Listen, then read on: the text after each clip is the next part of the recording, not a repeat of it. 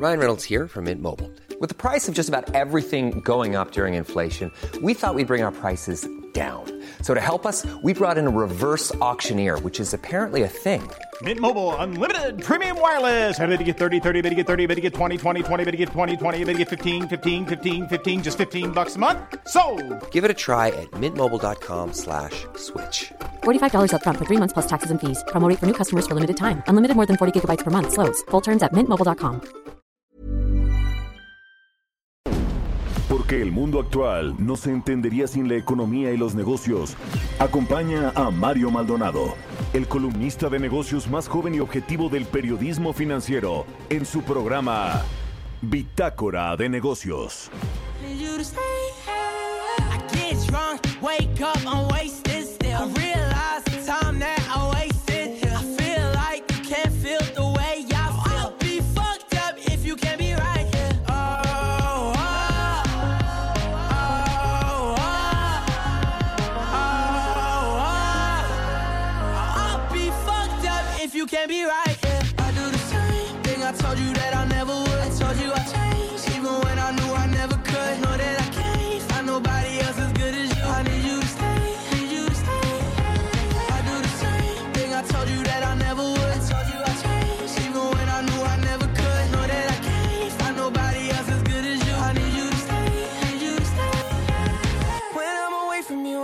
Touch.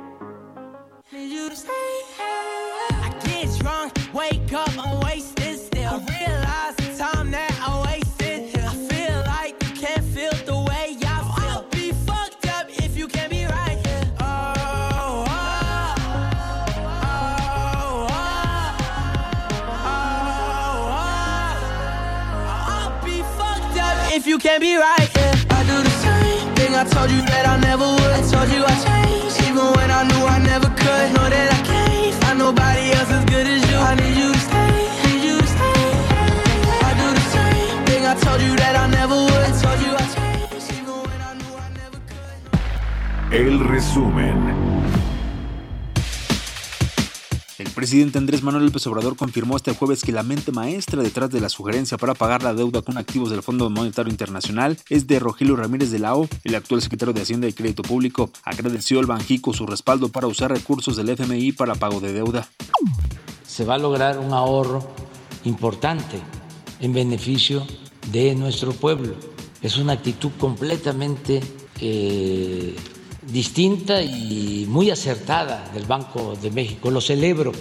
Y quien está viendo esto es el secretario de Hacienda, Rogelio Ramírez de la O, que es un especialista. Entonces, qué bien que este, vamos a poder hacer eh, esta operación.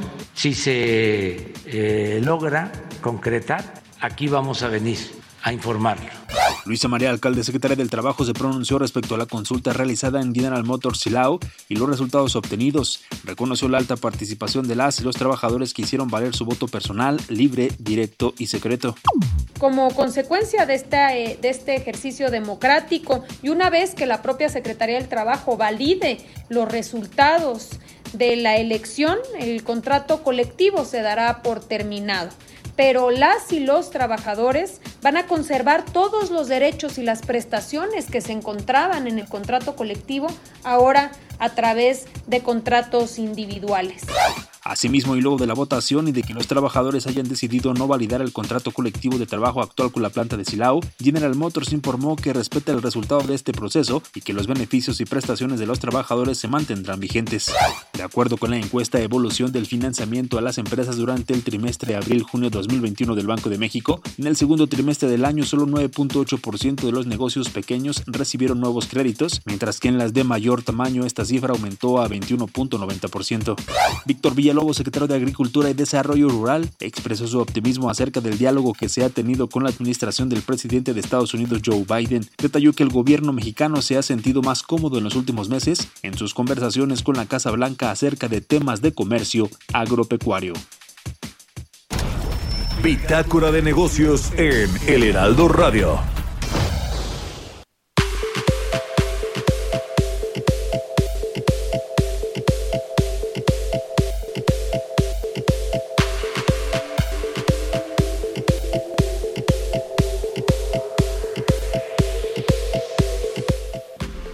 ¿Qué tal? Muy buenos días, soy Mario Maldonado, bienvenidos a Bitácora de Negocios. Son las 6 de la mañana con 7 minutos y vamos a entrarle a la información. Mucho que platicar en este viernes, eh, en este viernes 20 de agosto del 2021. Vamos a platicar como todos los días tempranito aquí en Bitácora de Negocios los temas financieros con Roberto Aguilar. Los mercados moderan su caída, persiste el temor de desaceleración también crece la oleada global de restricciones de movilidad por el aumento de contagios de COVID-19. Eh, Elon Musk prepara el lanzamiento de un robot humanoide. Este emprendedor, empresario estadounidense, sudafricano, que cada vez pues se mete a temas eh, más innovadores. Elon Musk. Vamos a platicar con Juan Carlos Baker de Comexi sobre esta próxima reunión de alto nivel entre México y Estados Unidos.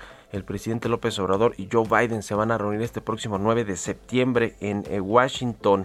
Vamos a platicar pues sobre los temas principales que se van a poner sobre la mesa en este en este encuentro.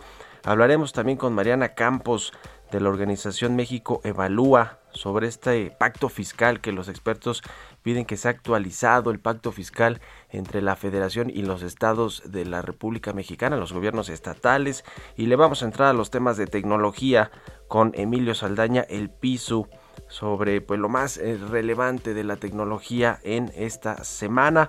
Así que quédense con nosotros aquí en Bitácora de Negocios. Se va a poner bueno y además es viernes y se siente se siente bien que sea este día viernes, uno de los últimos días de la semana laborales para algunos.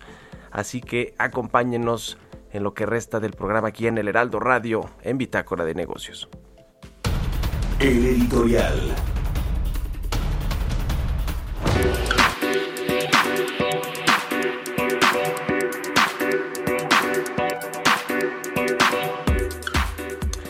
Y bueno, pues eh, se acuerdan que estas eh, últimas semanas, lleva dos semanas exactamente este ejercicio eh, del linchamiento mediático, digo yo, de las mañaneras, del quienes quieren las mentiras de la semana. Ya van varios días, eso sí, varias semanas o meses en los que el gobierno del presidente López Obrador en su conferencia matutina, el propio presidente y su vocero Jesús Ramírez pues presentan esta, eh, además de todo este análisis de cobertura mediática sobre el presidente, sobre su gobierno, las eh, califican entre eh, buenos comentarios, malos comentarios y neutrales. Estamos hablando de toda la información que se publica en los medios y este, este trabajo se lo encargan a la empresa Intelite, esta empresa que lleva pues ya casi 25 años trabajando con los gobiernos eh, federales, estatales, sobre todo con las presidencias de la República. No es nuevo que trabajen con ellos. Lo que sí, eh, pues llama la atención es que Jesús Ramírez, el eh, coordinador de comunicación social de la presidencia, dice que no le pagan a esta empresa, que esta empresa hace estos análisis y se los entrega. Pues no, sí le paga.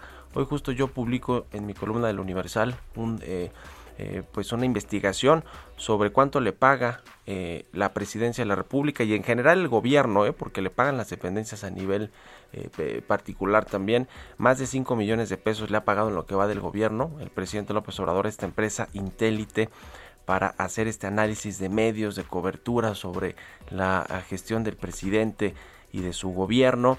Esta empresa eh, Intelite tiene, eh, le decía, pues casi 25 años de operaciones de un empresario que se llama Rodolfo Sandoval Monroy. Y lo interesante además de esto, de que bueno, ellos dicen que no le pagan, pero sí le pagan y le pagan 5 millones de pesos. Lo interesante son los datos, por ejemplo, de la Secretaría de Energía y de la Secretaría de Agricultura, que son los que tienen más contratos con Intelite. En total, el gobierno de la 4T tiene 18 contratos con Intelite por los que les ha pagado más de 5 millones de pesos para hacer, yo digo, pues esta descalificación, que no calificación de los medios de comunicación y de su cobertura, pero la Secretaría de Energía y la Secretaría de Desarrollo, que son las que eh, son catalogadas por esta empresa como las de menor exposición a la opinión pública, son las que más contratos tienen con Intelite, además de que esta información que se exhibe en la, en la conferencia matutina, no, no busca eh, eh, lo que hacía Intelite es que daba esta información a los presidentes, a los gobiernos, a, los, eh, a las vocerías de comunicación social y era para hacer un análisis interno de cómo, está, cómo están viendo afuera los medios la gestión gubernamental.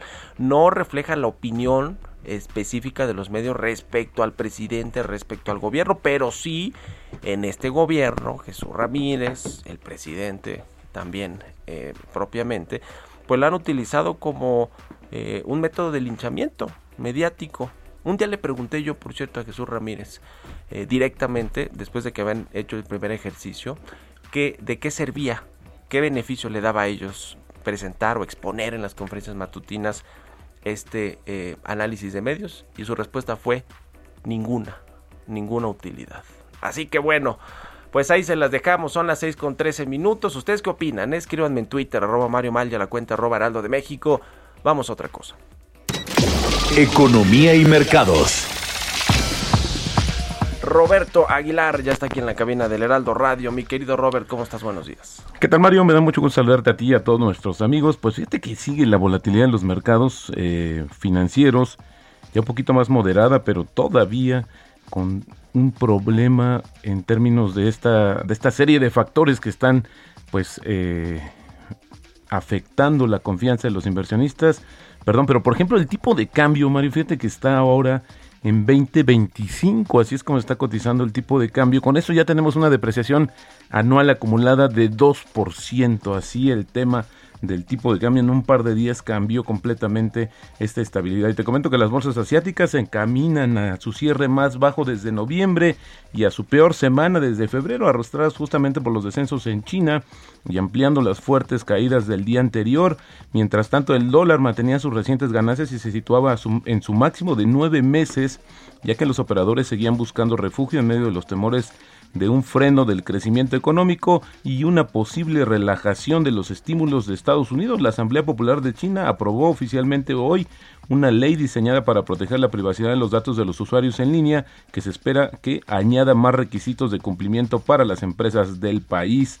Las recientes medidas regulatorias han castigado valores del sector inmobiliario, tecnológico y educativo y también pendientes los inversionistas, los mercados. La Reserva Federal celebrará su conferencia anual de investigación en el Jackson Hole en Wyoming la próxima semana, donde el presidente de la Reserva Federal, Jerome Powell, va a pronunciar un discurso en el que se va a prestar mucha atención sobre el tema. fíjate que hay una versión de que podrían estar también ahí poniéndose un poco de acuerdo los responsables de la política monetaria para actuar quizás en conjunto. Bueno, hay muchas especulaciones respecto a esta eh, reunión tan importante de política monetaria. Y mira, te platico que mientras los contagios alcanzan ya 210 millones en todo el mundo y los eh, decesos se acercan a 5 millones, pues varios países, desde Australia hasta Vietnam, anunciaron medidas más drásticas y confinamientos de mayor duración para tratar de frenar los brotes de la variante Delta que justamente es más infecciosa y la que responde o la culpable de este incremento tan rápido de las infecciones en el mundo. Rápidamente te comento que en Sydney, la mayor ciudad de Australia, dos millones de residentes, que es aproximadamente 40%, de la, 40 de su población, se enfrentan a un toque de queda de 9 de la noche a 5 de la mañana la semana que viene, así como limitaciones en el ejercicio físico. Nueva Zelanda, pues eh, un brote que comenzó esta semana se extendió ya a la capital y bueno, pues también ya llevó a la primera ministra a prolongar el confinamiento en todo el país hasta el martes. Por su parte, Vietnam impuso sus medidas más contundentes hasta la fecha, prohibiendo a los residentes del centro de negocios de la ciudad de Ho Chi Minh salir de sus casas a partir del lunes, aunque todavía no han anunciado más detalles. Japón tiene previsto triplicar aproximadamente las pruebas diarias reconociendo así que su principal estrategia de contención consistente en disolver los grupos de infecciones ya no funciona en las grandes ciudades como Tokio y también el tema de Tailandia, que había logrado contener las cifras del contagio hasta la llegada de la variante Delta, pues dijo que sus casos ya habían superado este viernes un millón. Y bueno, un ejecutivo de AstraZeneca afirmó que la perspectiva de ofrecer un nuevo tratamiento para prevenir el coronavirus podría posicionar a la farmacéutica británica como proveedora tanto de vacunas como de medicamentos que protejan contra las enfermedades infecciosas. Interesante lo que está sucediendo. Imagínate, podría ser un hito esta situación si alguna farmacéutica pues hoy nos puede ofrecer algo preventivo aunque bueno pues todavía están lidiando con el tema de la efectividad de las vacunas. Ayer también economistas de Goldman Sachs recortaron sus estimaciones para el crecimiento de la economía estadounidense en el tercer trimestre. Pasó fíjate del 9 al 5.5% fuerte la, la disminución. Y esto Mario debido al impacto de la variante delta del coronavirus aunque elevaron sus pronósticos justamente para eh, los trimestres posteriores. Y esto en una nota a clientes el banco de inversión dijo que la variante delta estaba teniendo un efecto algo mayor de lo esperado sobre el crecimiento de la inflación por sus consecuencias en el gasto del consumidor y también en la producción las crecientes preocupaciones por la alta inflación en México pues provocan una mayor demanda de títulos locales de deuda relacionados con el índice de precios, es decir, los sudibonos, Mario, cuyo atractivo podría seguir aumentando en los próximos meses ante la expectativa de que persisten las presiones inflacionarias. Los sudibonos representan una quinta parte, Mario, de los casi 450 mil millones de dólares en títulos de deuda gubernamental mexicana que están en circulación. Y bueno, pues se ha crecido de manera interesante, cerca de 8% hasta el 9 de agosto. Pero bueno, la expectativa es que mientras no esté eh, controlada la inflación, pues habrá una alternativa, un refugio. Y ayer Microsoft, fíjate, aumentó, hasta subieron sus acciones, eh, dijo que va a aumentar los precios hasta 20% de su paquete de software llamado Microsoft 365, que incluye aplicaciones populares como Teams y el Outlook. las alzas entrarán en vigor dentro de seis meses, pero eh, justamente eh, la suite de Microsoft 365 es la piedra angular del segmento de procesos de negocios y productividad de la compañía que tuvo ventas por 53.900 millones de dólares en su año fiscal más, más reciente y alrededor de una tercera parte de estas ventas, Mario, pues vienen justamente de esta de este producto. Y bueno, para sumar Elon Musk dijo que, el fabricante de automóviles eléctricos Tesla probablemente lanzará un prototipo de robot humanoide, ya lo bautizó, se llama Tesla Bot, el año que viene, diseñado para trabajos peligrosos, repetitivos o aburridos que a la gente ya no le gusta hacer. En su intervención en el evento del Día de la Inteligencia Artificial de Tesla, el multimillonario dijo que el robot, que mide alrededor de 1.5 metros de altura, sería capaz de realizar trabajos que van desde fijar pernos a los coches con una llave inglesa hasta recoger las compras en la tienda, así como lo ves ya con un paso al futuro. Y la frase del día de hoy, Mario, hice mi primera inversión a los 11 años, estaba perdiendo la vida hasta entonces, esto lo dijo Warren Buffett. Pues ahí está mi querido Robert y qué sorpresa esto de Rogelio Ramírez de la O. El presidente reveló que fue él el que propuso que se utilizara este dinero del Fondo Monetario Internacional para pagar la deuda mexicana. Sí, fíjate que es muy interesante porque, bueno, pues al final del día él debe conocer si hay o no un mecanismo para poder hacerlo. Yo creo que sí, eh, Mario, que habrá justamente uno. Y fíjate que hablando de Rogelio Ramírez de la O, va a tener su primer evento ya de manera pública, que creo que es importante también verlo, el 2 de septiembre en un evento de Moody's. Ahí va a estar el nuevo secretario de Hacienda, va a hablar sobre el impacto de la pandemia en el perfil crediticio soberano y perspectivas para el resto del sexenio. Pues ya lo veremos. Gracias, Robert. Al contrario, muy buenos días. Roberto Aguilar, síganlo en Twitter, Roberto AH y al ratito en la televisión en el canal 10, por ahí de las 7:15. Mario Maldonado en Bitácora de Negocios. Vamos a platicar con Juan Carlos Baker, asociado del Consejo Mexicano de Asuntos Internacionales, experto en todos estos temas eh, exteriores y económicos. ¿Cómo estás, Juan Carlos? Muy buenos días. ¿Qué tal, Mario? Muy buenos días. Encantado de saludarte. Gracias por tomar la llamada. ¿Cómo ves esta próxima reunión de alto nivel entre el presidente López Obrador y Joe Biden allá en los Estados Unidos el 9 de septiembre? ¿Cuáles son tus expectativas de los temas que se van a tocar y de los acuerdos que pues eventualmente podrían lograrse a través de este encuentro? Eh, bueno, creo que sin duda es muy importante. Eh, el, el DEAN, el Diálogo Económico de Alto Nivel, es un mecanismo que se creó hace ya varios años. En su momento el propio vicepresidente, bueno, cuando era vicepresidente, Joe Biden lo encabezaba por el lado de Estados Unidos. Pero pues bueno, como muchas cosas eh, de la relación bilateral, muchos mecanismos de la relación bilateral durante la etapa de Donald Trump, pues no no sesionó, no hubo realmente trabajo en ese en ese mecanismo, pues lo cual fue sin duda lamentable, ¿no? Entonces creo que lo primero que te puedo decir Mario es que el hecho de que se reactive esta plataforma de diálogo en sí mismo es una muy buena noticia. Eh, lo que se ha mencionado es que la agenda, no, no la conocemos todavía, pero ya un poco ha trascendido los temas que se van a discutir. Entre ellos está, bueno, evidentemente la recuperación económica, que, que es un tema prioritario para ambos países, eh, la infraestructura. Eh, hay que recordar también que en estos momentos en el Congreso de Estados Unidos se está debatiendo un paquete muy grande de fondos que se destinarían para la infraestructura. Estamos hablando de pues cantidades que incluso son más grandes que todo el PIB del país, ¿no? Entonces, ese tipo de, de fondos puede ser un detonante muy importante para la actividad económica en México y para las exportaciones mexicanas. Entonces, ese, ese tema estará también en la agenda. Se habla también de, bueno, naturalmente no podemos dejar de hablar del tema de, de la frontera, de, de, de cuándo se puede reabrir, del manejo conjunto que se tiene que dar en la frontera. Y, en fin, eso es, creo, lo primordial que se está llevando adelante eh, un proceso que por mucho tiempo se había dejado a un lado, que se están incorporando áreas eh, en la temática bilateral que, que son muy importantes. Y pues bueno, que dentro de lo que también eh, puede ser eh, complejo a veces, la relación bilateral México-Estados Unidos sin duda es muy compleja, pero que se, se atienda siempre todo dentro de los marcos y los mecanismos que están establecidos me parece una muy, una, una noticia que tenemos que celebrar. ¿Cómo crees que está la relación actualmente entre México y Estados Unidos? ¿Crees que se ha desgastado? ¿En qué, ¿En qué nivel la pondrías si tuviera que ser una calificación del 1 al 10 o de buena, mala, regular?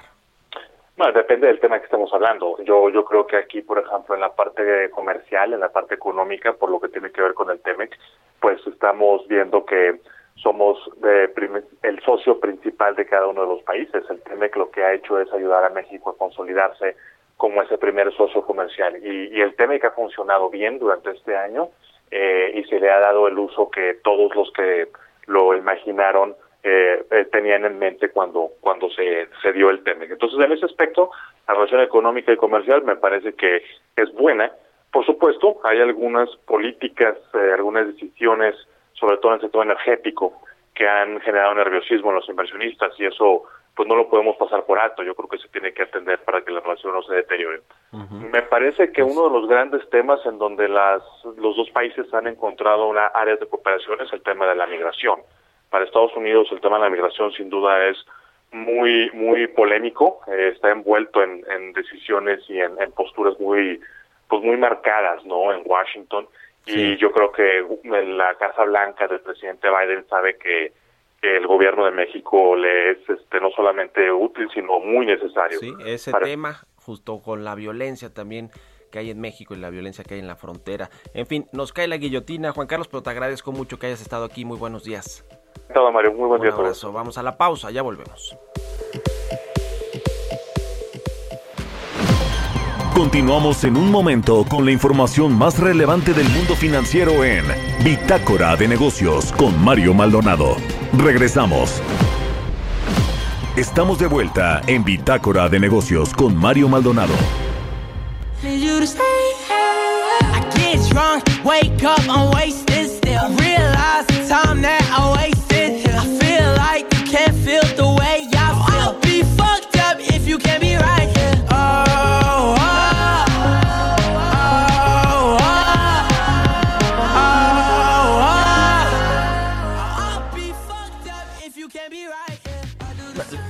de la mañana con 30 minutos, tiempo del centro de México. Estamos escuchando esta canción que ya no les presenté al inicio, es de eh, Kid y Justin Bieber, se llama Stay. Esta canción de rapero y cantante australiano Kid Laroi y del cantante estadounidense Justin Bieber fue lanzada el 9 de julio del 2021 y es una colaboración entre estos dos cantantes que ya habían hecho una me parece de otra que se llama Unstable. Esta semana estamos escuchando canciones en el programa sobre eh, pues los grandes éxitos del 2021 que se perfilan a ser éxitos según la plataforma Spotify. Así que bueno, pues siempre un poco de música eh, entre, entre la, eh, la presentación del programa, los cortes, un poquito para ponernos de buenas. Siempre creo que eso, eso hace, hace falta. Así que bueno, eh, vamos a cerrar como lo, todos los viernes con otra música de aquí nuestro buen amigo Quique de los controles que siempre quiere cerrar el viernes ahí con una buena canción. Pero bueno, esa sorpresa, así que qué bueno que, lo, que la esperan al final. Estamos eh, tratando de hacer contacto ahora con eh, Mariana Campos de la organización México Evalúa. Queremos platicar con ella sobre eh, un tema que dejamos ayer pendiente, este del presupuesto, le decía, del Banco del Bienestar que aumentó 1.613% en el primer semestre del 2021. ¿Por qué? Bueno, pues es a través de esta institución eh, eh, a través de esta institución que se reparten los eh, recursos de los programas sociales, estos apoyos del presidente López Obrador. Y bueno, pues para aumentar su infraestructura, estos cajeros automáticos que se están estableciendo en varias ciudades y estados de la República Mexicana, pues le cuesta mucho dinero. Por cierto, los está haciendo el ejército después de que no pudo entrar ahí Carlos Cabal Peniche y Alejandro del Valle. Estos dos empresarios pues que vaya que llegaron a la 4T eh, según ellos, pues con todas las relaciones con el presidente, supuestamente con el gobierno de Andrés Manuel López Obrador, y pues terminaron defenestrados completamente. Eh, los dos terminaron muy mal. Alejandro del Valle con una denuncia por eh, evasión fiscal, lo mismo que Miguel Alemán eh, Magnani, quien él sí tiene, por cierto, ya una orden de aprehensión. Había trascendido que también Alejandro del Valle ya se le había girado esta orden de aprehensión.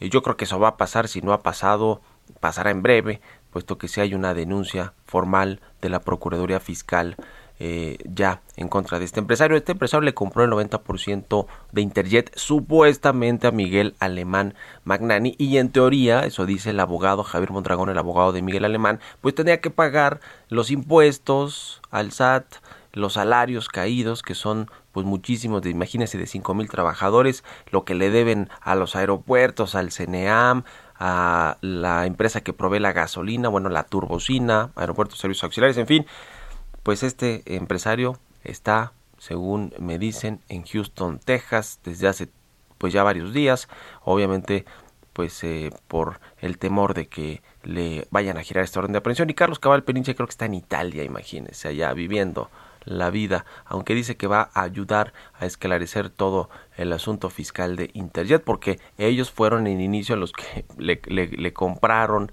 a Miguel Alemán este 90%, Después Carlos Cabal Peniche se salió, se quedó más bien en Radiópolis, que también es otro problemón ese de Radiópolis, que lo compró Miguel Alemán, le compró el 50% a Televisa de este grupo de medios radiofónicos y luego pues se lo vendió él a Carlos Cabal. Hay un desastre entre estos empresarios y bueno, pues Miguel Alemán que se ha eh, dejado eh, se ha escuchado el canto de las sirenas de distintos abogados, litigantes, empresarios que se han querido aprovechar de él. Y bueno, él tampoco pues es eh, eh, queda eximido de responsabilidades, por supuesto que no, pero pues no, no supo administrar la fortuna de su padre, de su abuelo, el expresidente de México, Miguel Alemán Valdés, y de su padre, Miguel Alemán Velasco, exgobernador de Veracruz, y pues se dilapidó esta fortuna, acabó en la tercera generación con Miguel Alemán Magnani. Hay unas historias de terror, eh, por ejemplo, para capitalizar Interjet,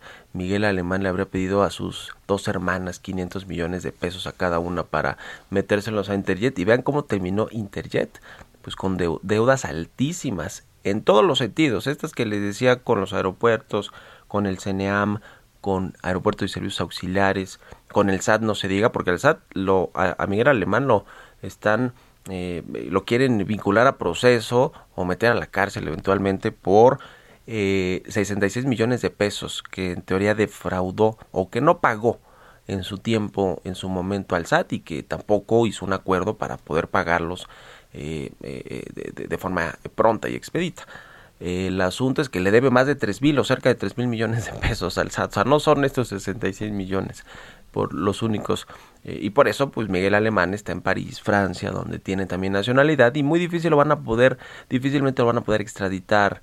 Eh, eso sí, eso es cierto. Eh, es un problema eso con la evasión de la justicia también en México. Lo cierto es que aquí el problema, pues lo tienen los empleados o de Interjet, los pasajeros que se quedaron varados y que no les han pagado su dinero después de que dejó operar en diciembre Interjet y pues eh, en general a todos los que le deben, todos los acreedores, pues, ¿qué va a pasar con Interjet? Porque además tiene muy pocos activos, los aviones eran arrendados o unos ni siquiera sirven, los Sukhoi, los rusos, en fin, es un desastre. Vaya, mire, el, el presidente López Obrador a veces sí tiene razón cuando habla de que la clase empresarial en México, algunos empresarios, creo que la mayoría son eh, eh, buenos empresarios, incluyendo a los grandototes, ¿no? Los del Consejo Mexicano de Negocios o los que conocemos, que son empresarios importantes en cada una de las industrias y sectores económicos, pero sí había pues cosas como estas de Carlos Cabal, de Alejandro del Valle y del propio Miguel Alemán Magnani, que se les hacía fácil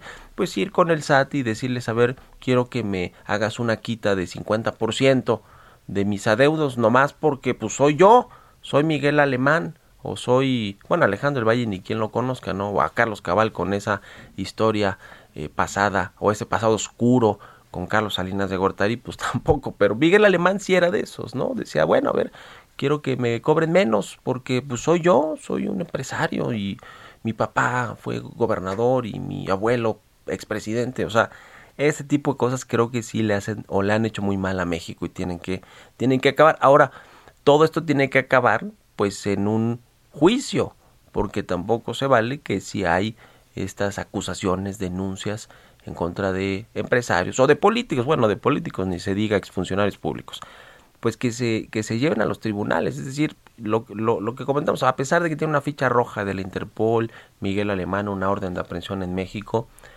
pues difícilmente lo van a extraditar, ¿eh? No se puede por la nacionalidad francesa, es decir, él sabía que si llegaba a, al punto que está actualmente su situación jurídica, su situación legal, él se podría extraer de la justicia estando en Francia.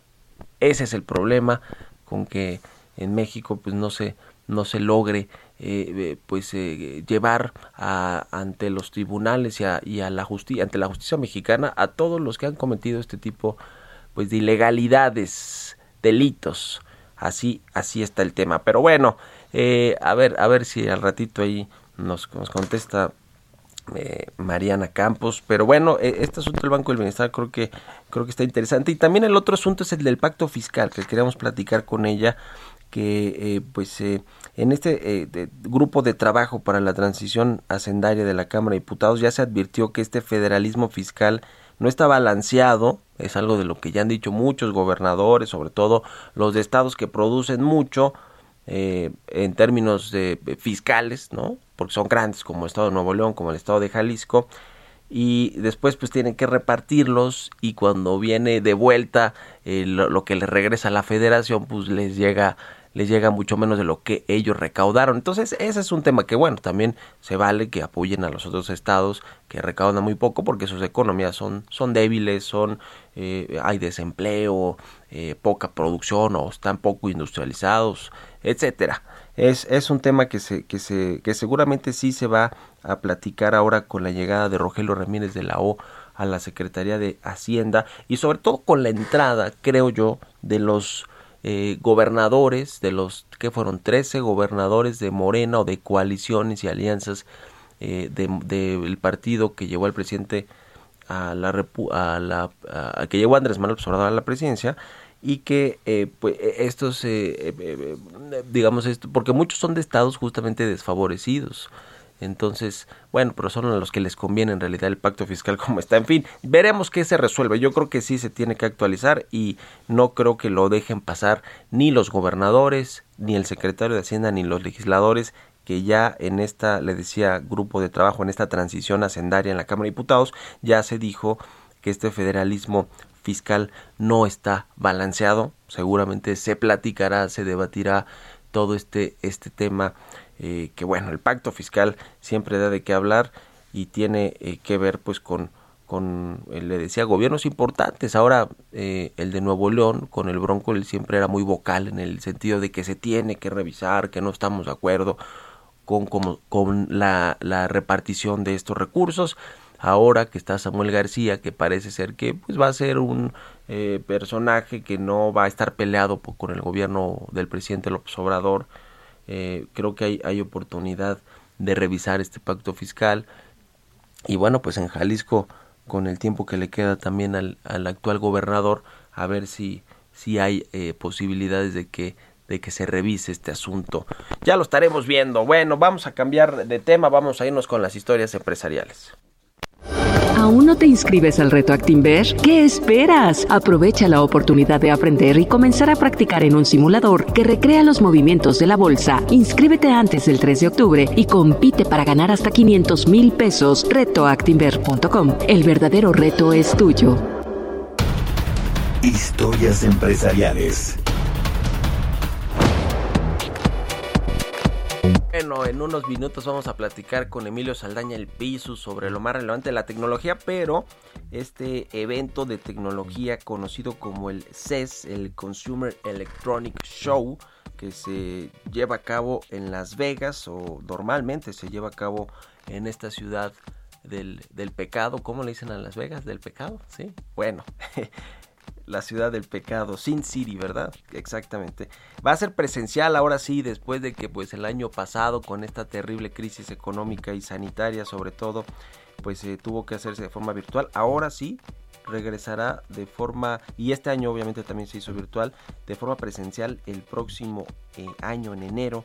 Y eh, lo cierto es que van a poder asistir solo personas que cuenten con la vacunación, como sucede ya en todo en, los Estados Unidos. O sea, ya la gente, además de que casi el 60% de la población ya tiene alguna de las dos dosis o recibió alguna vacuna, ya estos certificados de vacunación son el día a día para poder acceder a lugares públicos. Vamos a escuchar esta pieza que preparó nuestra compañera Giovanna Torres. The Consumer Electronic Show es una de las ferias más esperadas por las empresas de tecnología donde se revelan las últimas innovaciones de la industria. Es por eso que las empresas minoristas esperan con ansias este encuentro para conocer los últimos lanzamientos de productos y nuevas tecnologías que permitan mejorar la experiencia del consumidor. La Asociación de Tecnología de Consumo informó que la feria de tecnología y electrónica más importante del mundo se llevará a cabo de forma presencial en Las Vegas, Nevada, en su edición 2022, aunque en esta ocasión se solicitará que los asistentes a la feria muestren su certificado de vacunación para poder ingresar al recinto. Este año los temas que tomaron mayor relevancia fueron los alcances de la red 5G, la evolución de la inteligencia artificial, la tecnología espacial, el avance del e-commerce, la generación de televisores 8K, entre otros. Gary Shapiro, presidente de la CTA, señaló que jugará su parte en la vacunación y en implementar protocolos para no correr riesgos y aseguró que están tomando acciones como parte de su responsabilidad, solicitando a los asistentes la vacuna para el CES 2022. Algunas de las marcas que ya confirmaron su participación se encuentran Lenovo, Amazon, Intel, Dell, IBM, Sony, Samsung, además de mil compañías globales más que ya cuentan con su registro. Junto con la edición presencial, se realizará una nueva edición digital que se celebrará en paralelo del 3 al 8 de enero del 2022. Para Bitácora de Negocios, Giovanna Torres. Tecnología.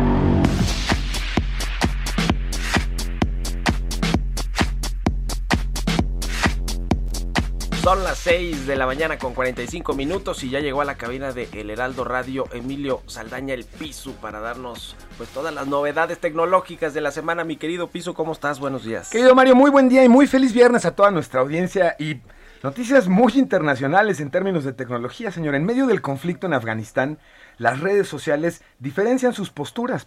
Twitter crea una polémica al, permitir la publicación a, talibanes de comunicados, mientras que Facebook, por su parte, ha prohibido a los talibanes durante años el uso de su plataforma. Los talibanes no figuran en la lista de organizaciones terroristas extranjeras del Departamento de Estados Unidos y esto es una lista a la que se remiten la mayoría de las plataformas sociales y digitales a la hora de determinar qué grupos deben prohibirse completamente aunque sí se encuentran en la lista del Departamento del Tesoro de Estados Unidos de terroristas globales especialmente designados.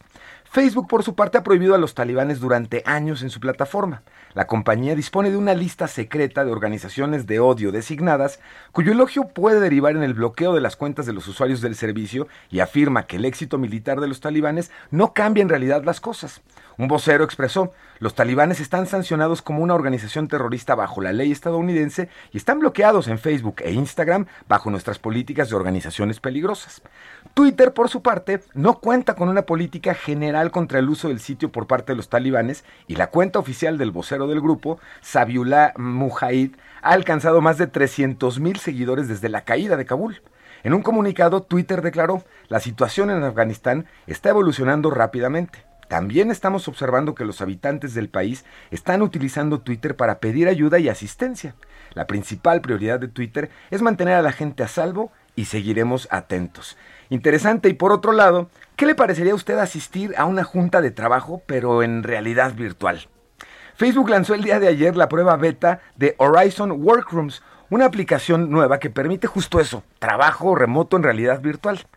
Esta prueba que lanzaron de aplicación de trabajo remoto en realidad virtual se llama Horizon Workrooms, como le comentaba, y a través de ella los usuarios con un casco de realidad virtual de la marca Oculus, de la cual es una empresa que es dueña Facebook. Y por cierto, ese es el logo que usted no reconoce cuando usted enciende su aplicación móvil. El único logo que usted no reconoce, además del de Instagram y Messenger que le acompañan a la aplicación, es precisamente el de esta compañía, el de Oculus. Y lo que prometen es poder realizar reuniones en tiempo real con avatares de nosotros mismos, es decir, con nuestros iconitos de, de personaje trabajando a través de este servicio. Facebook este lanzamiento como un primer paso hacia la construcción de este metaverso, es decir, el universo conjunto entre lo digital y lo análogo al que ha hecho alusión su CEO Mark Zuckerberg. El anuncio tiene relevancia en varios sentidos.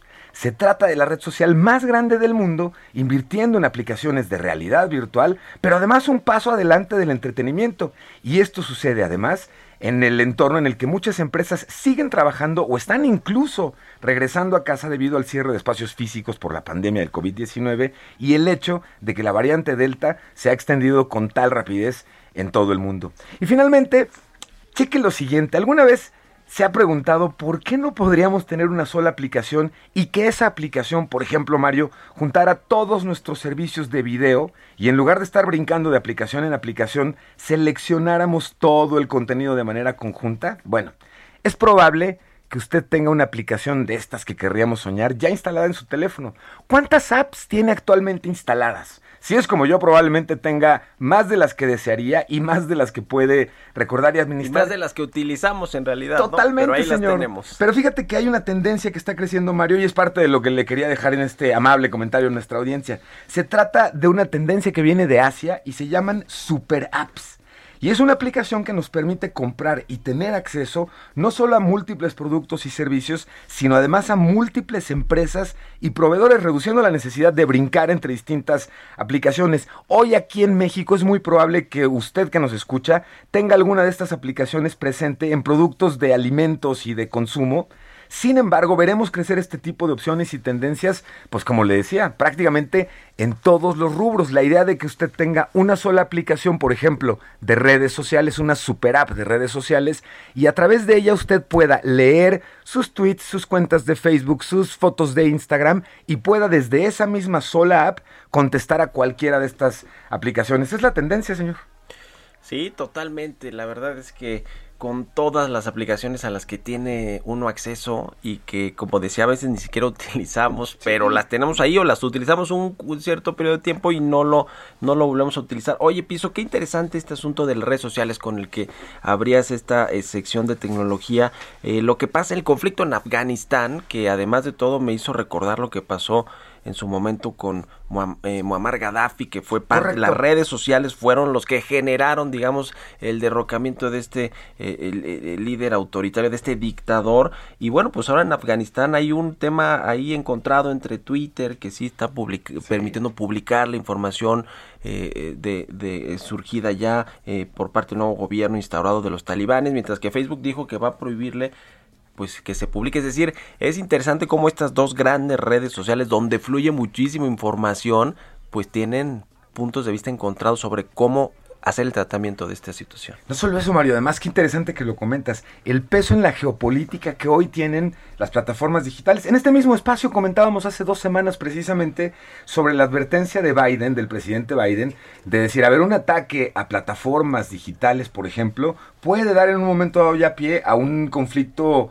que sale de lo digital. Y en este caso me llama mucho la atención en el caso de la postura de Twitter, el decir, a ver, yo podría, sí, por supuesto, bloquear la publicación de talibanes dentro de la cuenta de Twitter. Hoy lo que vemos es que muchos ciudadanos lo que están haciendo es usar esta plataforma para pedir ayuda y asistencia. Entonces, esta dicotomía que comentas es interesante. ¿Los detenemos de, de hacer sus publicaciones políticas o les permitimos a la ciudadanía a través de la red organizarse y pedir ayuda y asistencia? Es todo un dilema. Es todo un dilema, pero interesante siempre lo que sucede con las redes sociales y el, acceso a la publicación de todo tipo de contenidos, más cuando vienen los temas políticos o estos conflictos sociales y políticos también como el que está eh, eh, eh, surgiendo en Afganistán, pues es interesante ahí el, las políticas que tienen cada una de las redes sociales. Oye, pasando a otro tema que también me parece muy relevante que que surgió en estos días Pisu, pues es este enfrentamiento entre los dos multimillonarios de la tecnología, Elon Musk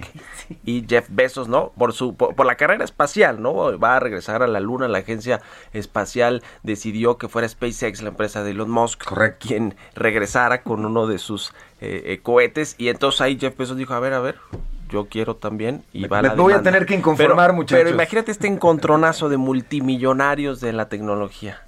Fíjate que estaba justamente leyendo anoche, es interesantísimo este pleito porque además Elon Musk se queja, perdón, eh, Jeff Bezos se queja de que las condiciones que el contrato que le han dado a SpaceX no estaban correctamente determinadas. Se ha inconformado, de hecho, con este contrato, pero anoche estaba leyendo que no obstante, digamos que Jeff Bezos está un poco de pucherillo en ese sentido, ya declaró que va a enviar al menos seis o siete cargas dentro del contrato que estaría atendiendo SpaceX pues bueno, Jeff Bezos no deja de todas formas pasar la oportunidad de utilizar estos viajes para continuar con sus avances tecnológicos.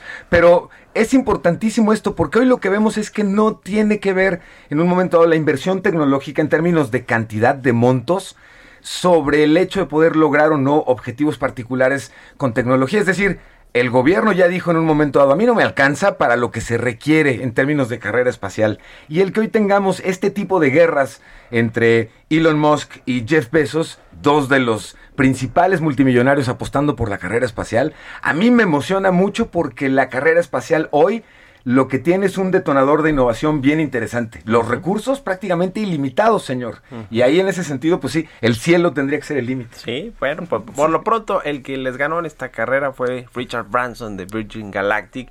Después vino Jeff Bezos Correcto. con Blue Origin. Y ahora va Elon Musk, pero Elon Musk va a ir, va a ir al espacio con, con Virgin Galactic, con, con, esta empresa de Richard Branson. En tanto él está con sus asuntos de volver a la luna y cosas por el ¿Está estilo. bonito tu cohete, me llevas? Pues sí, imagínate. ¿no? los, problemas en los que se meten estos multimillonarios. Exactamente. Gracias, mi querido Pisu. Muy feliz viernes. Igualmente para ti. Con esto nos despedimos. Muchas gracias a todos ustedes por habernos acompañado aquí en Bitácora de Negocios. Se quedan con Sergio y Lupita. Nosotros nos vamos a la televisión, al canal 10, y nos escuchamos el próximo lunes, tempranito aquí a las 6. Muy buenos días. Tengo que estar ya que sobrio no me da.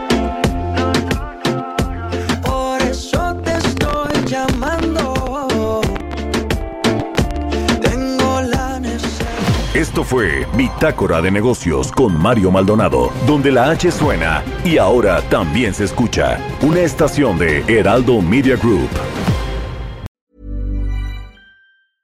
Even when we're on a budget, we still deserve nice things. Quince is a place to scoop up stunning high end goods for 50 to 80% less than similar brands. They have buttery soft cashmere sweaters starting at $50, luxurious Italian leather bags, and so much more. Plus, Quince only works with factories that use safe, ethical, and responsible manufacturing. Get the high-end goods you'll love without the high price tag with Quince. Go to quince.com/style for free shipping and 365-day returns.